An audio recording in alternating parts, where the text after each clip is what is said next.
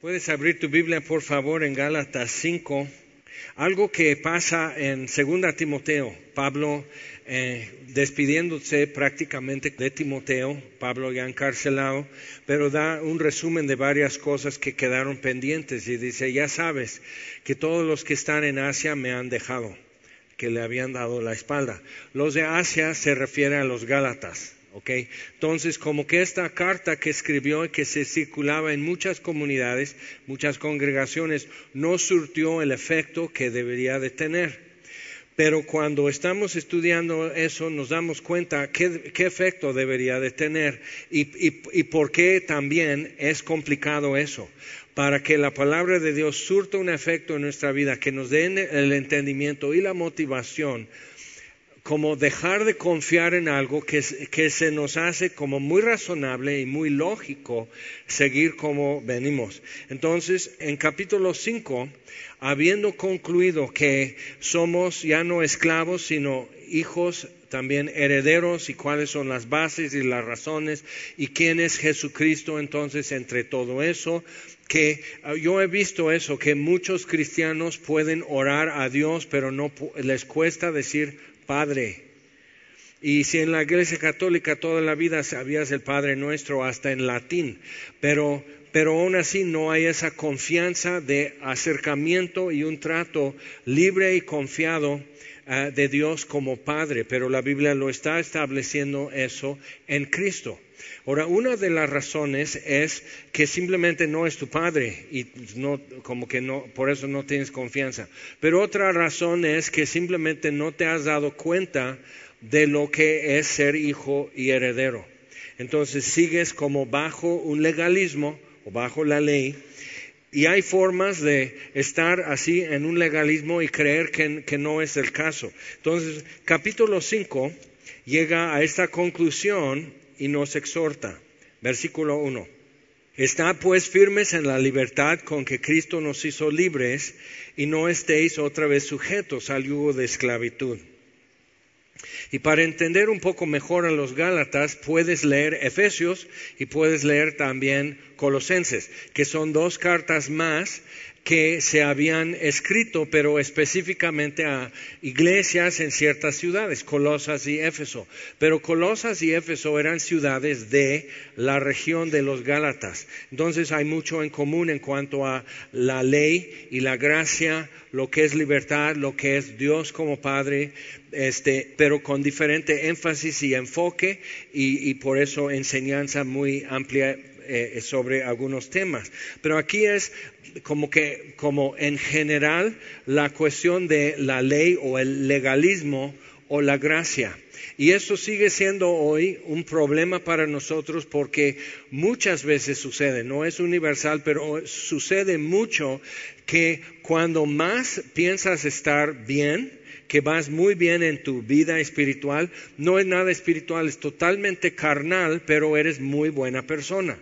Entonces sucede muchas veces en iglesias ya de tradición, cuando ya son segunda, tercera y cuarta generación, y hay una cultura, por decir, evangélica en esa congregación. Entonces, si son bien portados, están bien. Pero otra vez el legalismo está viendo comportamientos. Jesús criticó a los escribas y fariseos porque dice, lavan el vaso por fuera y por dentro está lleno de corrupción. Y realmente, ¿dónde está lo que tú tomas del vaso? Por dentro. Entonces, pero igual, por, fuera, que es lo que todos pueden ver, caras vemos, corazones no sabemos, entonces por fuera se ve muy bien. Entonces muchas veces, como que a veces hemos tenido eso en grupos de jóvenes o aquí el domingo, que mi hijo toca. Digo, ¿Qué le toca? Oh, perdón, tu hijo toca. ¿Qué toca? mi hija canta. Bien. Y es porque, pues, por la idea de que si, si está aquí, No sé por qué, pero si está aquí, porque yo conozco a los músicos, mi esposa también luego está aquí. Y por, simplemente por estar aquí, créeme, no hay algo más intenso espiritual que Él te eleva, que te purifica, que te libera, que te, te da iluminación. A veces te sientes más encapsulado y más difícilmente tratando. No sabes lo que es estar en última fila, bien quitado de la pena y nadie te ve y puedes estar hasta distraído y nada registra. Entonces, Bien, pero es eso, empujando, si, está cerca al altar, pero si te das cuenta no hay altar, pero si está cerca al altar como que hay más intensa señal, como de tu wifi celestial, entonces va a estar mejor. Entonces, este, por eso muchos tienen en su foto de primera comunión, está vestido de un pequeño padrecito, el niño. ¿Por qué? Pues para estar ya apartado para Dios, porque se me hace que se va a poner más complicada la cosa. Entonces, eso es natural para nosotros, se nos hace muy lógico pensar así, son buenos argumentos según nosotros acerca de lo que es estar bien. Inclusive nuestro lenguaje es estar cerca a Dios, o sea, hay que acercarnos a Dios. Por Dios está en todo lugar, pero para nosotros no. Para Él sí, pero para mí no. Mi percepción o mi experiencia de Dios no es siempre un constante y siempre plenitud de Dios, sino va variando y a veces siento que Dios está lejos, lejos de mí o yo lejos de Él.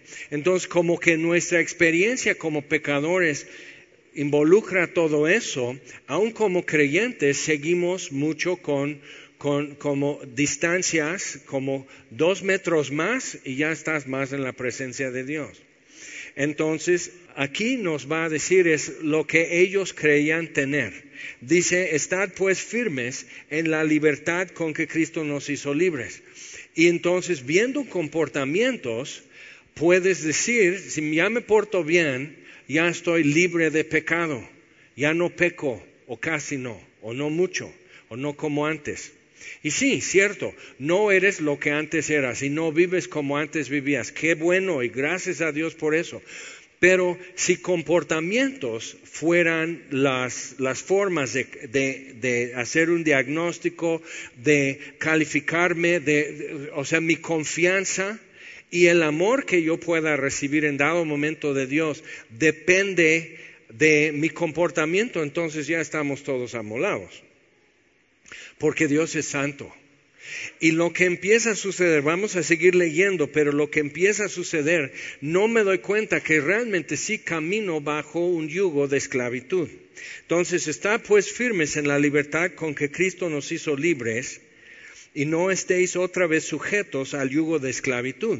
En Romanos 8, como hemos mencionado, hace esa referencia que no hemos recibido el espíritu de esclavitud para estar otra vez en temor, sino el espíritu de su Hijo que clama, Abba Padre. Hemos recibido el espíritu de adopción que hace que eh, nos inspira confianza para llamarle a Dios Padre.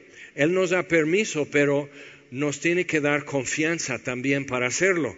Entonces, sujetos al yugo de esclavitud, lo que estableció en capítulo 4, ya no eres esclavo, sino hijo, ya no solo hijo, sino heredero.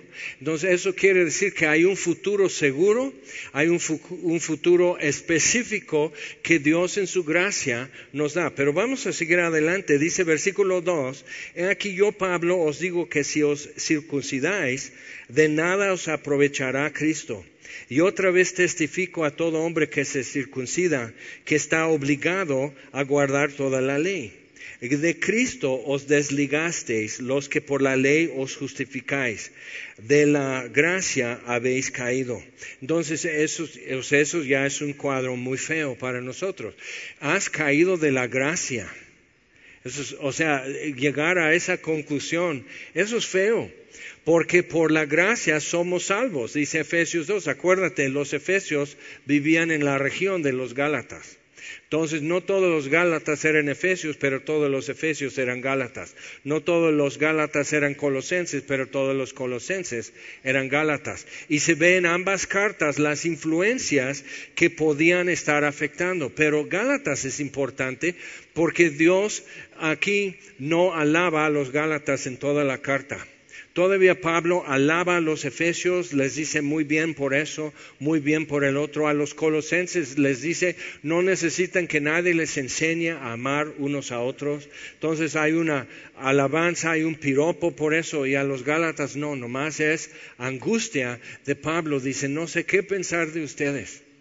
No sé qué de pensar de ustedes. Más adelante dice, estoy con dolores de parto hasta que Cristo sea formado en ustedes.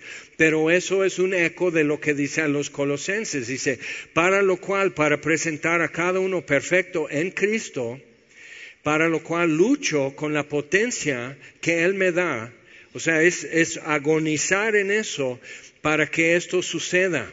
Y el misterio que Dios me ha encomendado para verlo realizado es Cristo en vosotros, la esperanza de gloria. Entonces, dos efectos que estaban sucediendo, pero en general para los Gálatas eran los judaizantes.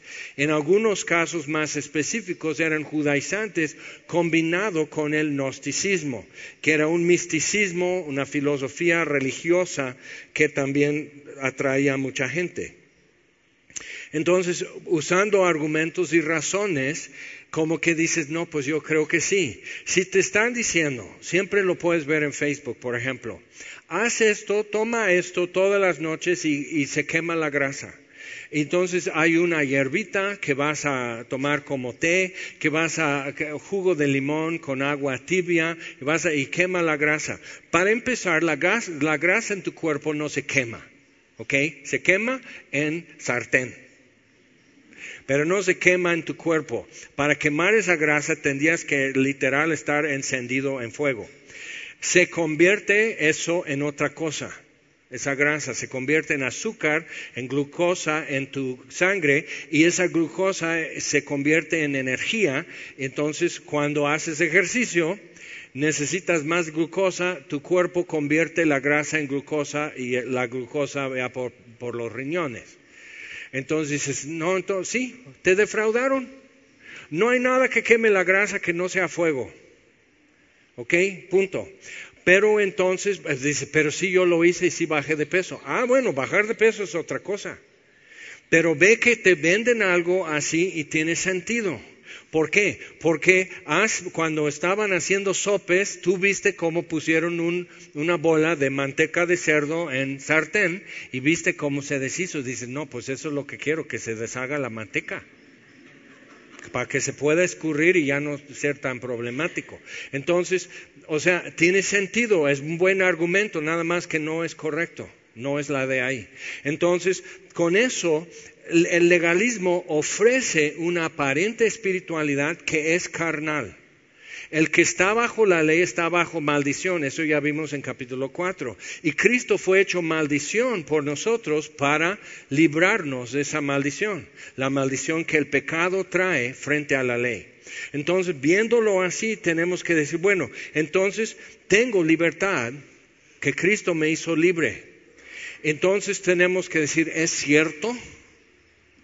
Pero como veo comportamientos repetitivos, a veces hasta compulsivos, reflejos que hay en mí, en mi vida, detonadores que me producen ira o algo así, recuerdos que me producen otra vez rencor, entonces digo, pues como yo no estoy cambiando, si me dicen, mira, haz esto todas las mañanas y va a quemar tu pecado, me apunto, compro tres kilos de eso porque quiero acabar con mi pecado. Pero acuérdate, son comportamientos nada más. Por eso cuando Jesús enseña el sermón del monte, fue mucho más allá de comportamientos a los motivos. Y eso empezó a ser complicado para los muy destacados, que eran los fariseos y escribas. Ahora piensa lo que el legalismo hace cuando le estás quitando su gloria, es ira y represalia. Entonces Jesús sana a un hombre de su mano seca, sana a un hombre en la sinagoga el día de reposo. Y ya le querían matar a Jesús. A ver, ¿perdón? Por, por, hacer bien, sí, pero es en el día de reposo y eso es digno de muerte. Ve cómo habían formulado una religión que se llama judaísmo durante los ya 500 años de la dispersión de los judíos. Y habían decidido que sin altar, sin sacrificios, sin templo, sin sacerdocio, entonces tenemos que tener otra forma de confianza y de acercamiento con Dios. Entonces habían formulado un sistema de obras con como escaloneado de grados de espiritualidad y aceptación con Dios y evidencias. Entonces, eh, y eso sigue hoy. Si, por, qué preguntaron los discípulos a Jesús? Ven un hombre que nació ciego. Y como que se sabía la historia. Dice, ¿quién pecó? Este hombre o sus padres para que haya nacido ciego. Entonces, un mal siempre va a ser consecuencia del pecado de alguien bueno, ok, lo vamos a, tomar así, aunque quizás es un poco más complicado, pero ok, bien. Entonces, sucede un mal como consecuencia del pecado de alguien, de él o de sus padres, y él nació ciego. Pero, ¿quién es el culpable de eso? Y Jesús contesta algo muy bien, que nos muestra que eso de causa y efecto y la forma que normalmente interpretamos la relación entre comportamientos y consecuencias, que nuestro sistema humano es, es cierto, ¿ok? Es cierto, pero Dios no está en nuestro sistema. Él se insertó y quebró el sistema. Él insertó un virus en el sistema operativo y ya se colgó todo. Y entonces, ¿qué, qué hacemos ahora? Entonces, el fariseo normalmente eran ricos, tenían tiempo extra, libre, para hacer más obras justas, eh, dar limosna, entonces como que lástima, pero hoy persiste. ¿Quién pecó? ¿Este o sus padres? Por esta razón. Entonces te venden una doctrina. Mira, lo que pasa es que necesitas una liberación. Fuera del contexto evangélico lo llaman limpias. ¿Ok? Necesitas una limpia.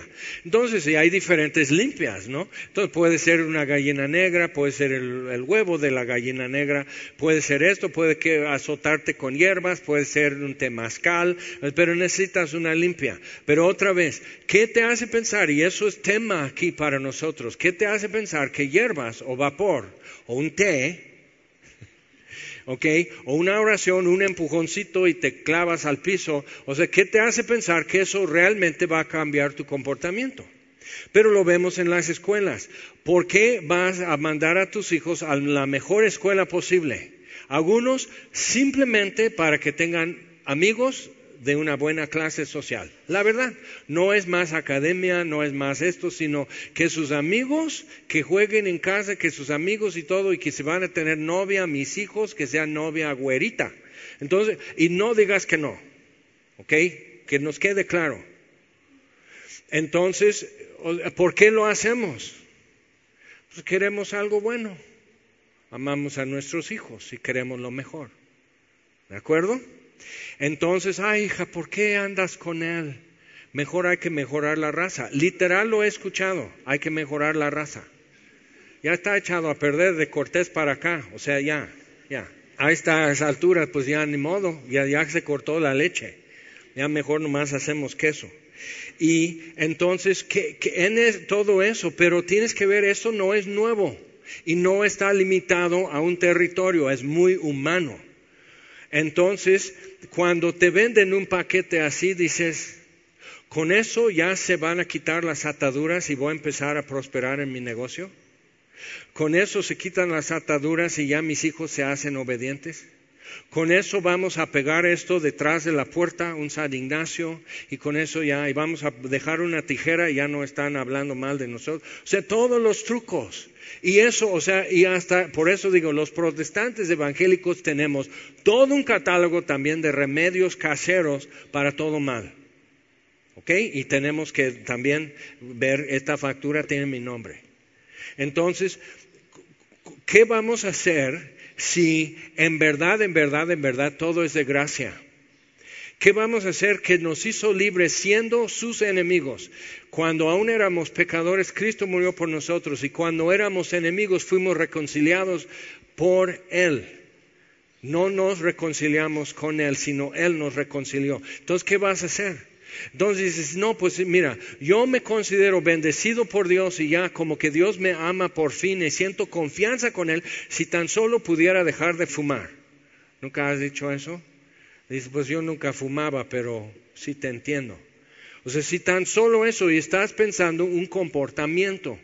Entonces las mamases y los papases, como dijeran, o sea, tenemos eso muchas veces, que si mi hijo se porta bien, ya es cristiano. En serio. Y eso es totalmente herejía, es totalmente antibíblico. Entonces, si te criaron en un templo, no, pero tú eres cristiano. No, tú eres criado en un templo. Es todo. Están hablando de geografía, todavía no llegamos a teología, anatomía, biología y demás. Genética, cero. No, pero tu papá es pastor. Ajá, ¿y? Por eso fue una revolución cuando Jesús dice, ustedes cuando oren, oren así.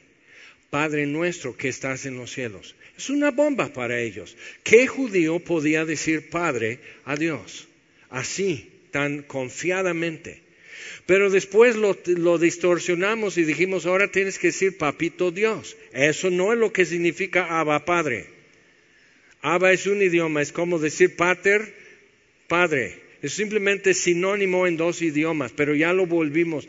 Lo que pasa es que un esclavo no podía decir padre a su padre, porque es propiedad de otra persona. Entonces decirle a Dios, Padre, quiere decir que ya no eres esclavo, sino hijo. Es muy importante, pero nada más eso. Pero dices, ahora sí digo papi Dios. Y pides con toda confianza, pero fíjate, no obedeces de todo corazón, entonces sí hay, algo que anda mal pero vemos comportamientos y sí. Entonces vamos a decir, ¿por qué sucede? ¿Cuántos tienen gozo? Y ponen el micrófono y todos tienen que gritar. Y si tú no gritas bien, Dios ya te vio insípido, tibio, frío, desobediente. Entonces está todo eso y dices, ¿qué tal si simplemente no se te da comportamientos? Entonces vamos a alzar nuestras manos. Es un asalto. Entonces tenemos eso y hay formas, o sea, tienes que hacerlo así y entonces menos espiritual, entonces vamos a alzar nuestras manos y haces esto. Esto es, o sea, eso es qué? Eso es la comadre. Ay, comadre, ¿qué te diré? Y le contesta, yo tampoco sé. Entonces ahí están así. Entonces estás como que... Y te califican, ¿eh? Te califican. Otros ven y dicen... Son comportamientos. Entonces dices, entonces será cierto que caras vemos y corazones no sabemos. Exacto, los viejitos lo sabían. No podían llegar más cerca a Dios porque sin la gracia de Dios nadie la va a hacer. Pero entonces tengo que decir, ¿cuánto de lo que yo estoy haciendo o, dejando de hacer está basado en, la idea de que si yo hago esto menos, Dios me amará más? cuando la Biblia dice que el perfecto amor echó fuera el temor. Entonces, perfecto amor, o sea, Dios no me puede amar más, pero no me siento seguro en ese amor. ¿Por qué? Porque mis comportamientos no merecen tal amor. Exactamente, eso es gracia, favor inmerecido. No puedes dejar de ser su hijo por desobedecerle, como yo merecía que me desheredaran y que no, no ya pues, voy a quitar el apellido. No, pues así nomás eres Jaime. ¿Jaime qué? Eso es todo lo que todos quieren saber. ¿Qué es Jaime? Pero no pude dejar de ser hijo, como el hijo pródigo. Tú y yo no pudimos dejar de serlo. Entonces, cuando él ya dice, este es mi hijo, esta es mi hija, lo eres. Ahora, pero ¿qué haces cuando perfecto amor echa fuera el temor? Algo sucede porque ya no hay temor. Entonces, si te das cuenta, cuánta de tu obediencia y tu devoción y hacer tu devocional todos los días, y luego algo sucede y dices, es que no leí, es que no hice oración.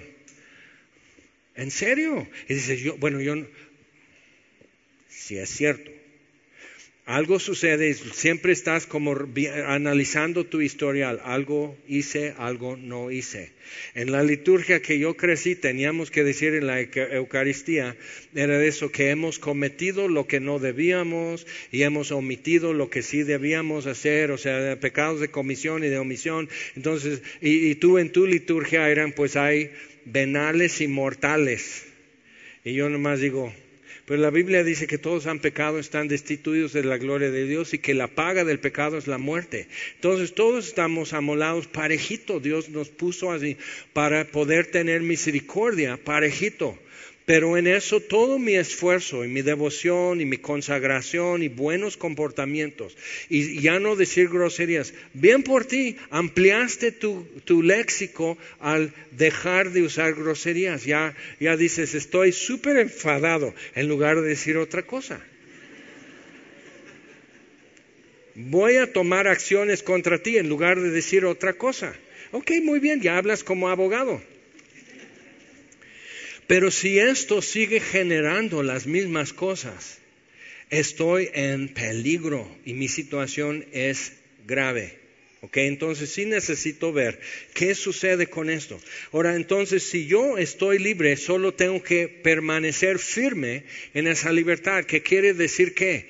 Que me pueden quitar esa libertad muy fácilmente. Que yo tengo que ponerme abusado conmigo mismo y cualquier doctrina o maestro que me quiera quitar esa libertad. Entonces, estad pues firmes en la libertad con que Cristo nos hizo libres y no estéis otra vez sujetos al yugo de esclavitud. He aquí yo, Pablo, os digo que si os circuncidáis, de nada os aprovechará Cristo. Entonces, todo lo que añadimos a Cristo, realmente le reduce a Él, le hago menos. Entonces, cuando es Jesucristo más esto, tu devocional, vamos a dejar fuera a los pobres olvidados que no van a semilla, que no tienen navegantes, que no hacen su devocional, ok. Dejando fuera todo eso, alza tu mano si hiciste hoy tu devocional, porque es pura condenación. Vas a decir, no, pero sí lo voy a hacer llegando a casa y que, ay, pues me siento muy mal. ¿Por qué te sientes mal? Si estamos de acuerdo que no tienes que hacer tu devocional diario para ir al cielo. Entonces,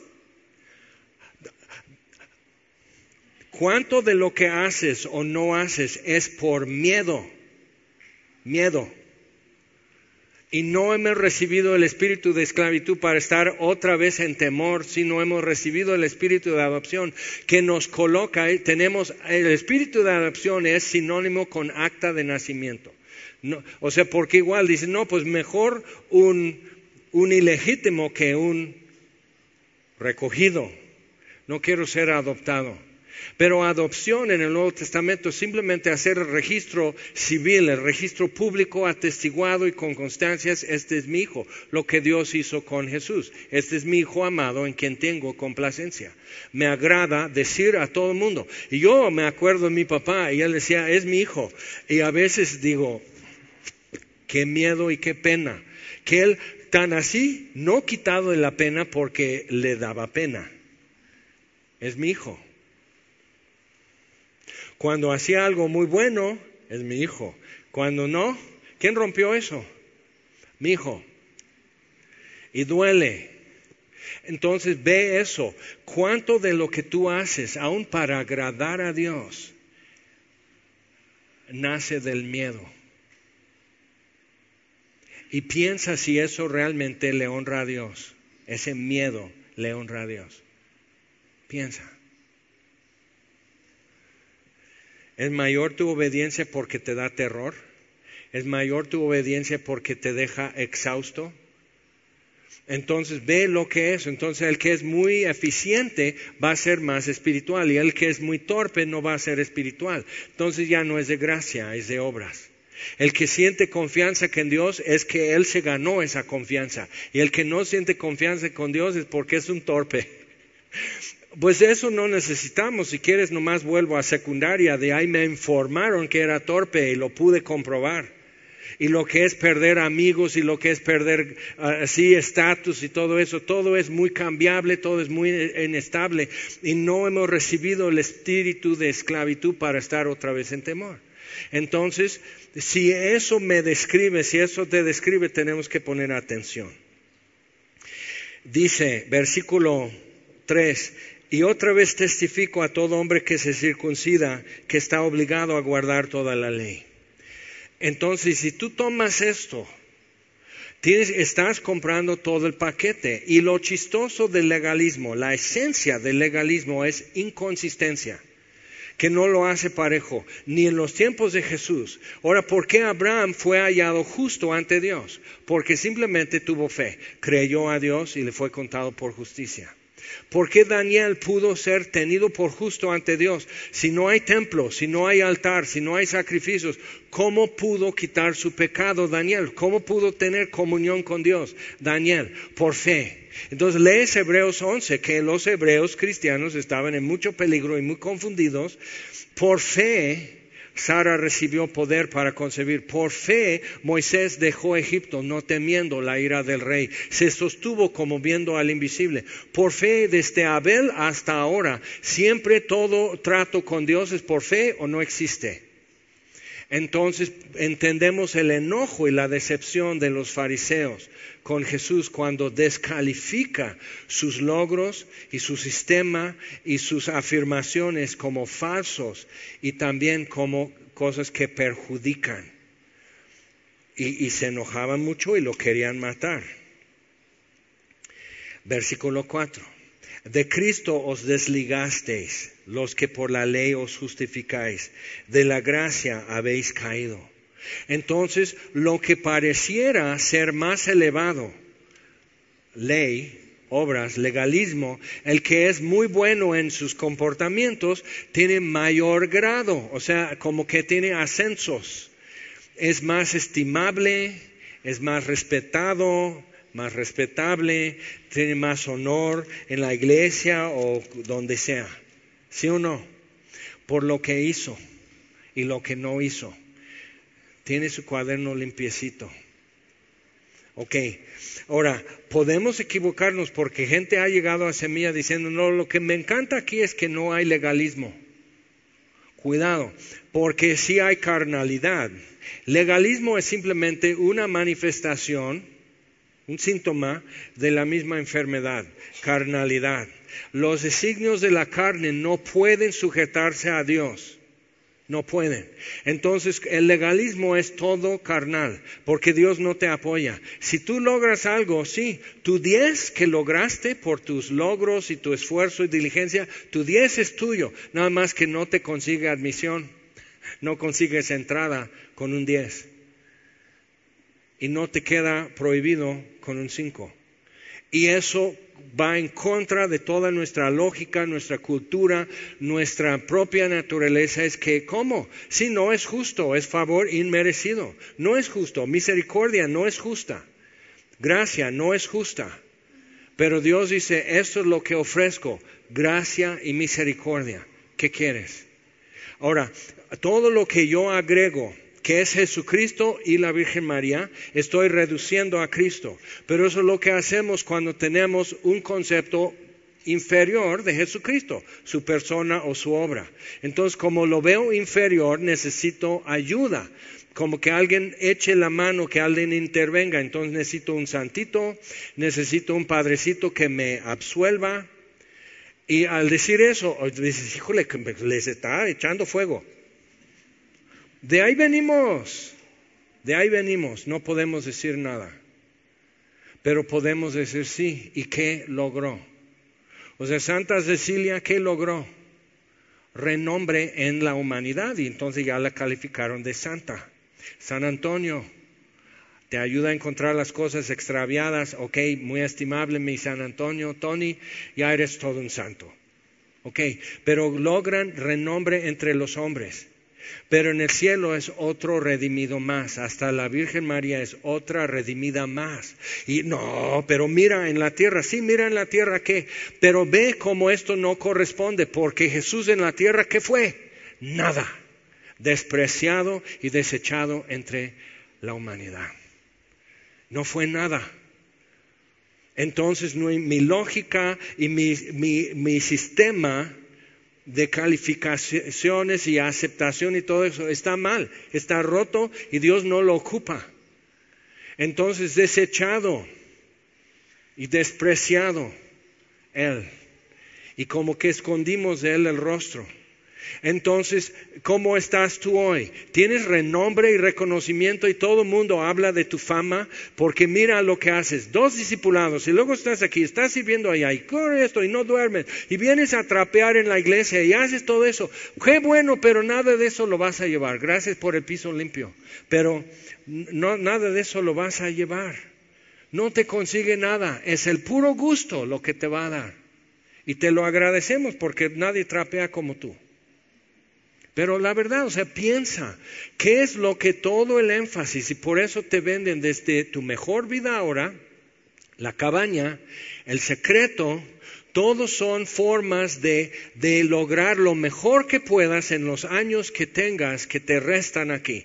Si Dios te diera el aviso, porque el salmista dice, enséñanos a contar nuestros días para que tengamos sabiduría.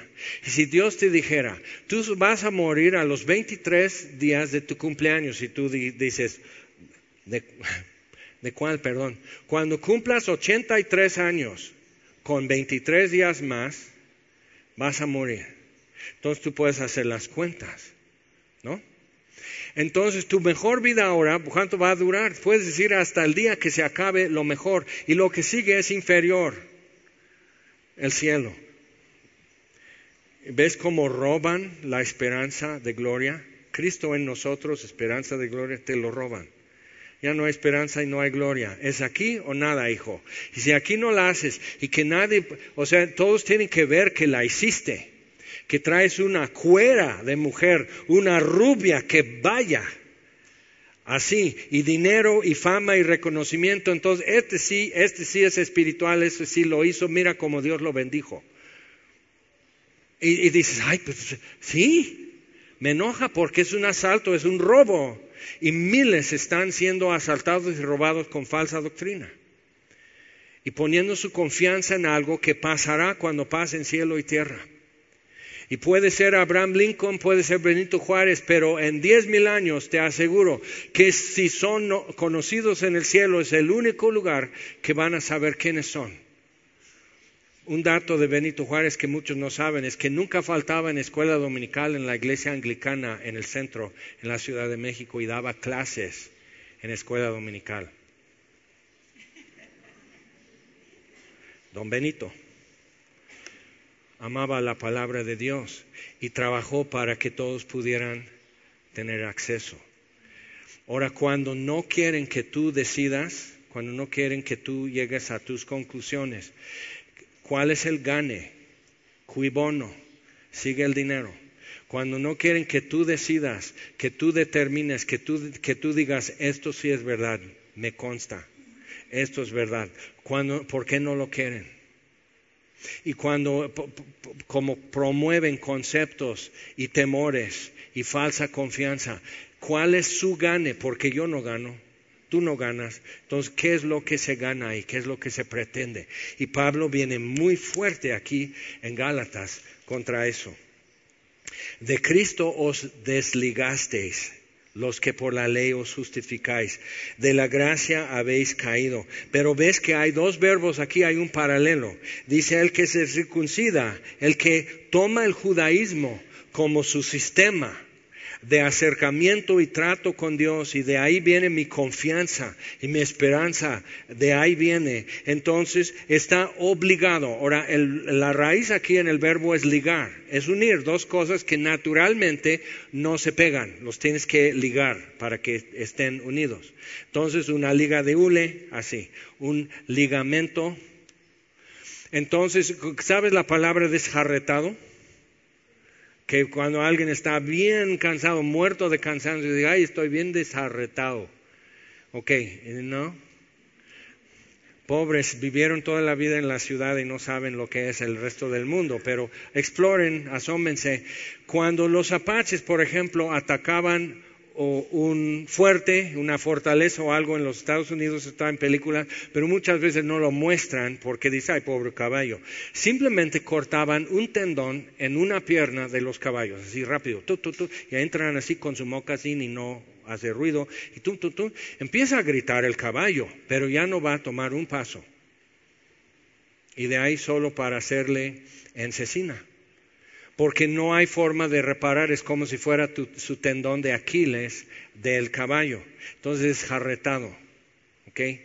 Entonces desjarretar los caballos hacía que la caballería ya no va a perseguir a los apaches. Ahora, ¿por qué menciono eso? Porque obligar, desligar ¿ok? Entonces ligar es la raíz de eso, pero obligar es como tener un, paquete y lo estoy amarrando al toldo del coche, ¿no? Como luego hacen, es, es obligar, eso es el ob, ¿ok? Como over, entonces, obligar, lo están así. Entonces, porque, entonces cuando tu, tu jovencito, tu adolescente, no me obligues a ir a semilla,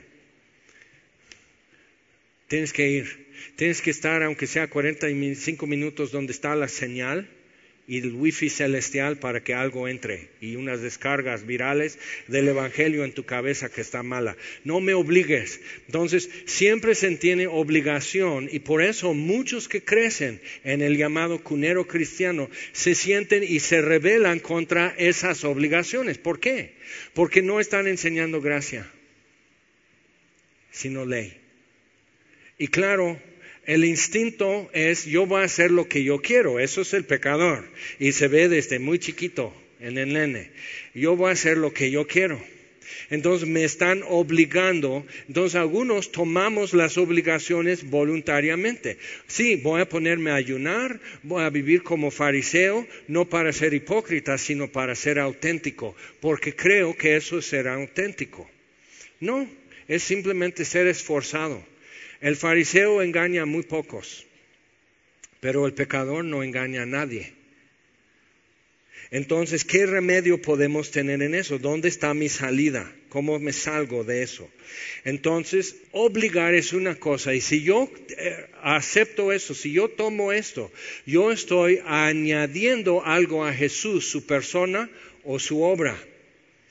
Entonces, si yo digo, ya tengo un apóstol especial de nuestro movimiento, ya fui a un congreso, ahora sí, ya me hicieron una liberación, ya estoy ayunando una vez por semana, ya estoy leyendo mi Biblia, eh, ya tomé navegantes, ya estoy leyendo mi Biblia, y dices, ¿por qué nos dices que tomemos discipulados, que tomemos navegantes, y luego dices que no importa? No dije que no importa, no dije que no cuenta.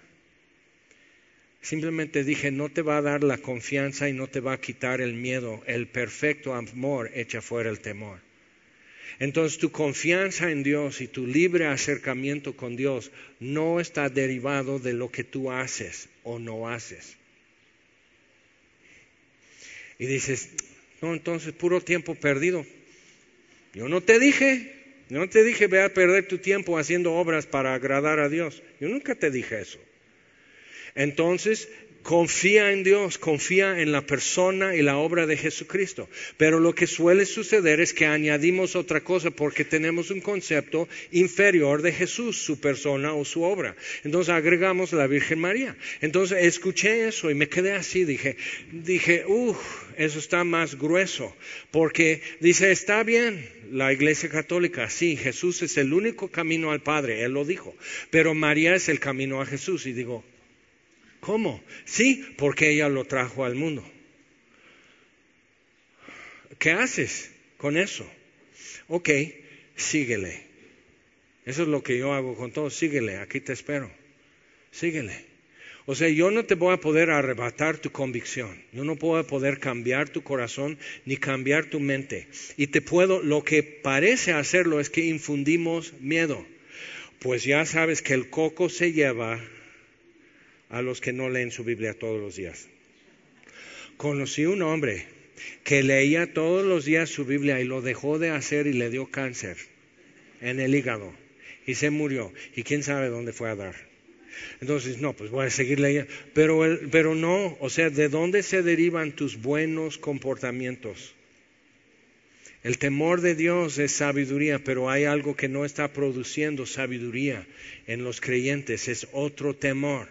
Entonces tenemos que identificar eso y decir, ok, Dios, y hazlo como Salomón en Eclesiastés, voy a probarte, voy a vivir en pecado.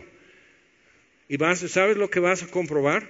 Que hasta para eso eres chafa y Dios es bueno y Dios es fiel y solo habrás perdido tiempo que es irrecuperable andando en pecado cuando podías estar deleitándote en el Dios único, viviente, bueno y sabio. Lo podías estar divirtiéndote en eso. Es un charco maravilloso mojarte ahí.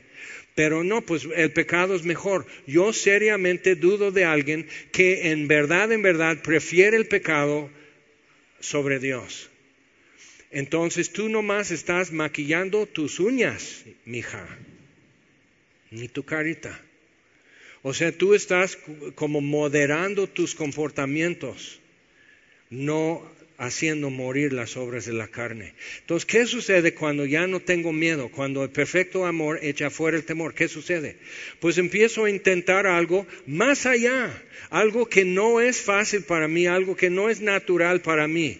¿Cuántos de ustedes les es fácil acercarse con un total desconocido y decir, ¿te puedo hablar de Jesucristo? Y, es fácil, dicen, ay, sí, por favor, hábleme de él. He estado pidiendo a Dios que me mande a alguien que me explique. Eso sucede entre diez mil. Tienes que recorrer 9.999 de que te cierren la puerta, que te hacen una burla, que te hacen viral en la oficina, de que no hables con eh, fulano, porque entonces todo eso no es fácil. Y para algunas personas es menos difícil que para otros, pero no es fácil acercarte a un desconocido y arriesgar su estima, su buena opinión, un futuro eh, con una ayuda de esa persona o que te hagan daño. No es fácil. Pero imagina cuando ya el perfecto amor echa fuera el temor, empiezas a intentar algo y si me sale mal, ¿qué? Si siendo aún pecadores, Cristo murió por nosotros. Romanos 5.8, Romanos 5.10. Si siendo enemigos fuimos reconciliados, yo ni siquiera fui un activo en el asunto de reconciliación, fuimos reconciliados con Él por la muerte de su Hijo. ¿Cuánto más entonces seremos salvos de la ira? Entonces, ¿qué temes? Intenta algo que no es tuyo, intenta algo que no es fácil, intenta algo que nunca te ha salido bien. Porque ahora sí, ya no, ya no hay miedo y no hay represalias. Dios es por nosotros. Entonces, cuando lees detenidamente Romanos 8, te das cuenta que todo esto aquí viene también en Gálatas. Vamos a seguir. Entonces, al grado que estoy añadiendo algo a Jesucristo en mi esquema, a ese mismo grado y al mismo proporción estoy reduciendo o desligándome de Cristo. Entonces, para, voy a quedar como el proverbio del perro de dos tortas. Cuando suelto a Jesús para echar mano de otra cosa, pierdo a Jesús en mi esquema. Es lo que realmente, o sea, ¿qué, te están ofreciendo a cambio de esto? ¿Qué podría ser mejor que confiar en Jesús? Que Dios confía en su Hijo para salvarte. ¿Te has puesto a pensar, el Padre tiene total confianza en Jesucristo para salvarte? Y tú no. El Padre tiene completa confianza en Jesús para santificarte y tú no. ¿Por qué no? Entonces son cuestiones que tenemos que resolver y nos conviene poder decir, ay no, entonces qué chafa, qué mala onda soy. O sea, sí, tú, pon tus calificativos que corresponden a tu generación y UNAM y todo lo demás, pero tú decides, no, pues no va, eso no está bien. Y arrepiéntete. Cambia tu pensamiento, cambia tu idea. Y cuando tú tienes un concepto muy elevado de Jesucristo, su persona y su obra, y dice Dios, este es mi hijo amado, óiganle, tú le oyes. Y cuando dice la Biblia que Cristo en nosotros es la esperanza de gloria, esperas gloria. Y es glorioso, y es libertad. Y vives sin miedo. No vives perfecto, pero ya estás progresando. Pero cuando es atarte cargas, obligar, atarte cargas que no puedes llevar, eso es legalismo. Ya que tú lo hagas o que te lo impongan. Entonces, De Cristo os desligasteis los que por la ley os justificáis, de la gracia habéis caído.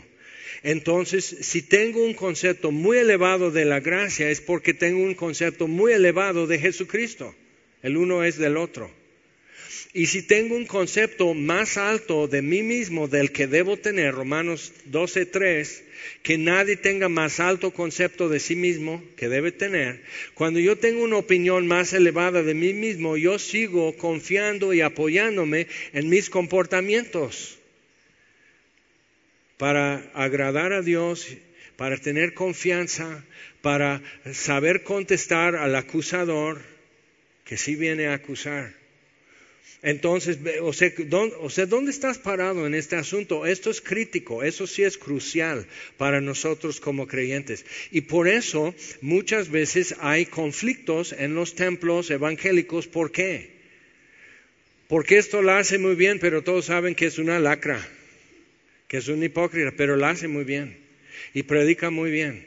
Y la hermana es una chismosa, pero bien que organiza la unión femenil. Entonces tenemos todo eso, hijos de los pastores y siempre los peores y todos los dichos y refranes. ¿Pero por qué? Porque tenemos una expectativa equivocada y tenemos un concepto erróneo de santidad y de cómo ser santos.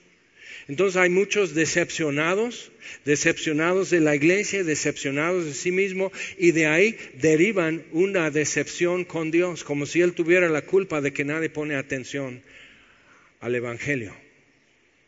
Entonces podemos rectificarlo. Por eso dice, estar firmes. Yo necesito tomar una decisión. Puedo ser activo en ser pasivo, en simplemente estar firme. Yo no logro esa firmeza, me la da Dios pero estando ahí, estad firmes. Romanos 5, nos gloriamos de la esperanza de la gloria de Dios. Y estando en eso tenemos acceso con Dios por medio de Jesucristo, su Hijo. Entonces, estando ahí, te glorias, te jactas de eso. Es tu confianza, es tu gozo. ¿O no? Y es muy fuerte. E, cuando yo empecé a leer porque la gracia todo lo cambia. Cuando vuelve a salir, si lo puedes comprar aquí como libro, cuando vuelve a salir como ah, discipulado, apúntate y te va a volar la cabeza. Porque yo voy llegando como a la mitad del libro y lo cerré. Dije, pobre Chuck, es el pastor de mi pastor, pobre Chuck, ya se le fue el avión. Está mal, eso no es cierto. Pero bueno, por lo menos ya lo compré, ya lo voy a leer. Entonces lo sigo leyendo y de repente todo se conectó. Y dije, no, no, no. A mí se me fue el avión. Se me olvidó el gozo y la paz y la gloria de saberme perdonado, de saberme amado por el que no tiene que mirarme. Se me había ido. Entonces es muy, te confronta porque mi naturaleza y mi sistema, lógica y todo va en contra de eso y el Evangelio en mi contra me salva. Entonces, seguimos, versículo 5. Pues nosotros por el Espíritu aguardamos por fe la esperanza de la justicia, porque en Cristo Jesús ni la circuncisión vale algo, ni la incircuncisión. Y a veces ha habido eso en semilla, ¿no? De que yo no soy legalista, como si eso te hiciera mejor. ¿Y sabes qué? No tienes santidad o justicia ante Dios, pero tampoco ante nosotros. ¿Y qué mal caes? O sea, te das cuenta, buen comportamiento es buen comportamiento, no cae mal. O sea, ¿quieres ser moneda de oro? Pues aprende a ser servicial y educadito y caes bien con todos. ¿Ok? Pero eso no te da acceso con Dios, no te hace más amado con Él, no es santidad, es simplemente educación. ¿Ok? Y eso es bueno, pero no lo es todo. Entonces, hemos tenido por ejemplo, cosas como en la Reforma Protestante, los dos que figuraban mucho en eso, que eran Juan Calvino y Martín Lutero, ambos tropezaron con el asunto de bautismo en agua. Entonces seguían con bautismo de bebés y el argumento es que lo estamos presentando y, introduciendo en la comunidad de creyentes. Y digo, no, Estamos persistiendo en una costumbre mal hecha que quedó de parte de Roma, que quita el pecado original. No, no, no, pero ya no aceptamos eso, pero siguen bautizando bebés. Entonces vemos una reforma parcial. Pero hoy, si eres reformado, entonces estás con los, los, más cool y los más in porque eres muy intelectual. Pero sigues bautizando bebés y tiene todas sus citas bíblicas. Y nos ven a nosotros como semillosos, dicen, y sí, o sea, mira, nomás, volteate a ver alrededor. No hay, no hay muchos nobles, no hay muchos poderosos, no somos muchos intelectuales, es cierto y todo salvo por gracia, sea presbiteriano, bautista, pentecostés, lo que tú quieras, todo salvo por gracia. En diez mil años ya esas etiquetas ya quedará finalizado. Cualquier duda o disensión al respecto, todos ya lo tendremos muy claro y todos van a ser semillosos, la verdad. Pero hablando en serio, piensa, ni, ni ni en Cristo Jesús ni la circuncisión vale algo, pero tampoco te excluye como judío. Ni la incircuncisión no te, incluye ni te excluye, simplemente no viene al caso, sino fe que obra por amor. Hmm. Y fíjate que no dice cuánta fe, ni cuánto amor, ni cuánto obra. ¿Te das cuenta? No pone, como que no pone como tu cuota es simplemente cómo responderé al amor que he recibido. El perfecto amor que echa fuera el temor, ahora cómo responderé. Pues no con miedo. Entonces puedo intentar. ¿Y tropiezo? Ajá. ¿Sí? Y me río de mí mismo y digo, ah, cada vez que tropiezo duele.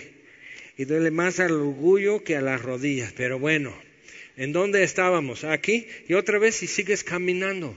El justo siete veces cae y Jehová aún lo levantará. Entonces empiezas a vivir sin miedo. Si tú lo ves en el Antiguo Testamento, hombres y mujeres que simplemente trataban con Dios a base de lo que Él decía y no lo que ellos podían argumentar a su favor, eran los que vivían sin temor. Y ahí está Daniel, y ahí están sus amigos, y el horno de fuego y la fosa de los leones y la ira del rey. Y ves a Moisés, no tenía mejor idea que tú y yo cómo vamos a salir de esto. Y aquí viene Faraón y su ejército atrás, aquí adelante está el mar rojo. Y ahora, ¿qué vamos a hacer? ¿Empanadas? ¿Qué vamos a hacer? Y le preguntan y Moisés no tiene ninguna respuesta. Pero por fe Moisés dejó Egipto y dejó se abrió el mar rojo porque era la forma de salir. Intentándolo Faraón, entonces Faraón tenía fe de seguir donde Moisés siguió, pero no creía a Dios. Entonces no es fe un poder en sí, sino fe me está ligando con Cristo, uniendo dos cosas que por naturaleza no están unidas, pero mi fe me liga. Entonces me desligo de Cristo cuando me apoyo en otra cosa. ¿Sí está quedando más claro? Entonces, fe que obra por amor, pero ¿cuánta fe? ¿Cuánto amor? ¿Cuántas veces? ¿Cuántos días? No, no estipula un mínimo ni un máximo. Amarás al Señor tu Dios con todo tu corazón, toda tu mente, toda tu alma y todas tus fuerzas. ¿Cuánto es eso? Tú sabrás. ¿De qué tamaño es tu corazón? Si tú eres un Grinch cristiano, muy rápido ya le estás amando con todo tu corazón. Ok, pero te queda tu mente, tu alma y tus fuerzas, que son muchas. ¿Ok? Entonces piensa en eso, o sea, son oportunidades.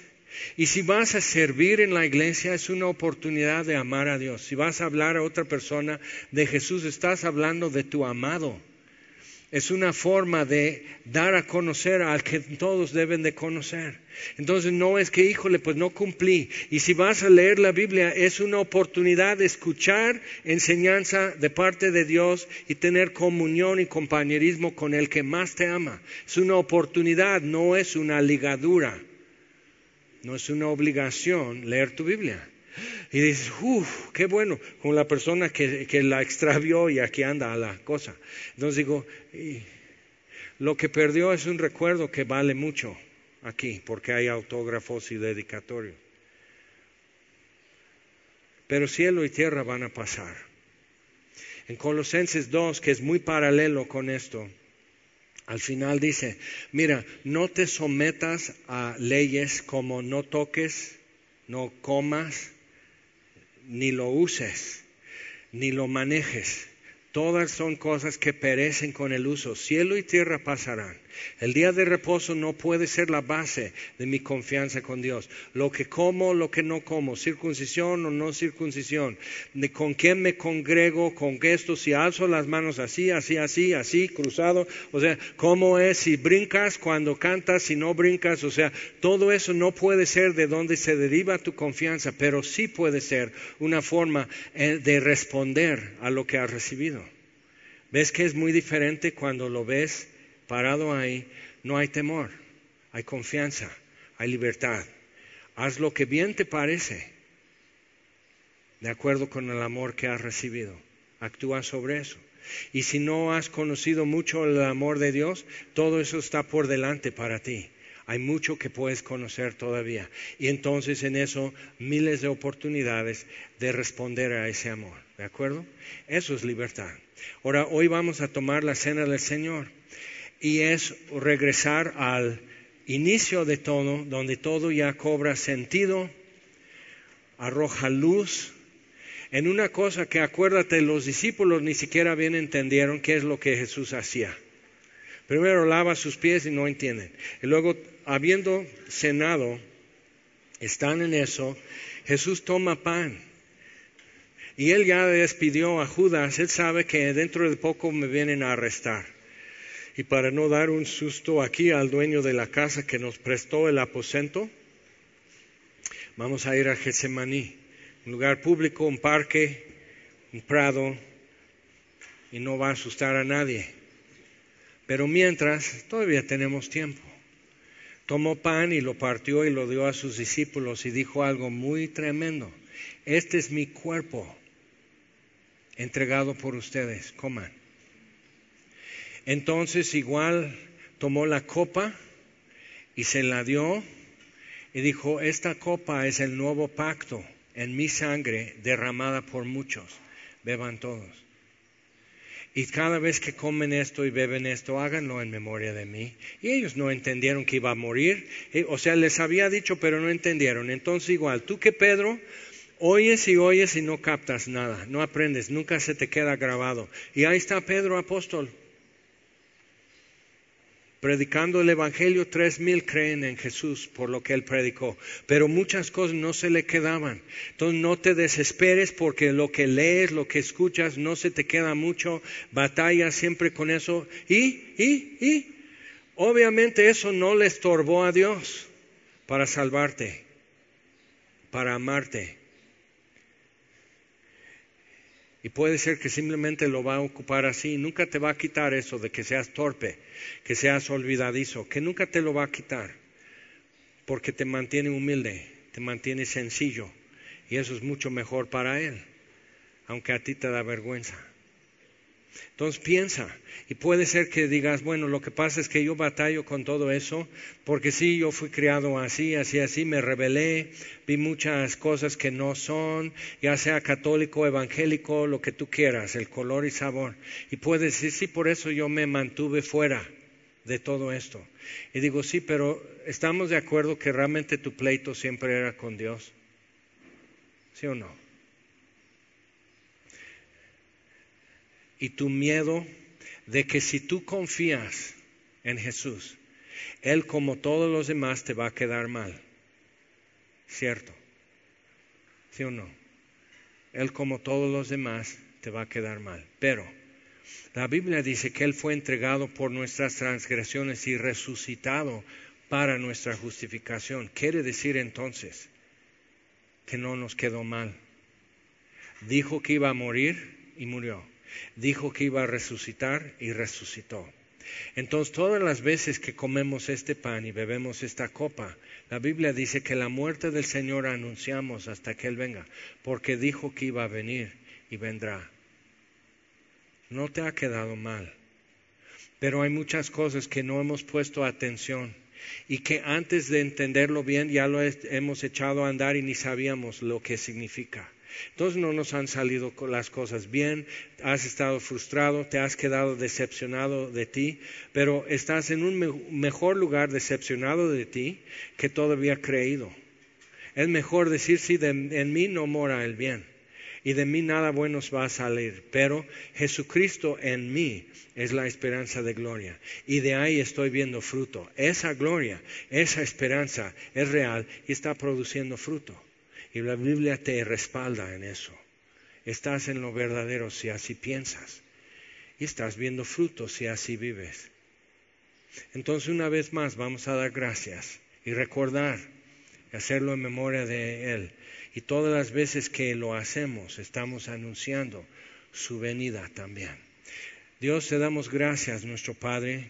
Gracias por disponer, gracias por dar, gracias por hacer todo. Gracias por enviar a Jesús. Gracias Señor por hacer con tus enemigos lo que nosotros no hacemos con nuestros enemigos. Gracias por hacer con los que te dan la espalda lo que no hacemos. Gracias Señor por hacernos más que siervos, más que amigos, por hacernos tus hijos y herederos y asegurarnos un futuro que no podemos ver pero que tú tienes muy detallado. Gracias Señor por darnos esperanza de gloria. Gracias Señor por darnos justificación y aceptación en el amado. Y gracias por darnos dos símbolos tan pequeños, tan livianos, tan insignificantes en este mundo, pero hablan mucho de ti, de cómo eres y quién eres. Y ayúdanos, te pedimos, Señor también a elevar nuevamente nuestro concepto, nuestra idea. ¿Quién es mi Salvador? ¿Quién es Jesucristo? ¿Y qué ha hecho por mí? Y te lo pedimos en el nombre de Él, el nombre de Jesús. Amén. Vamos a tomar.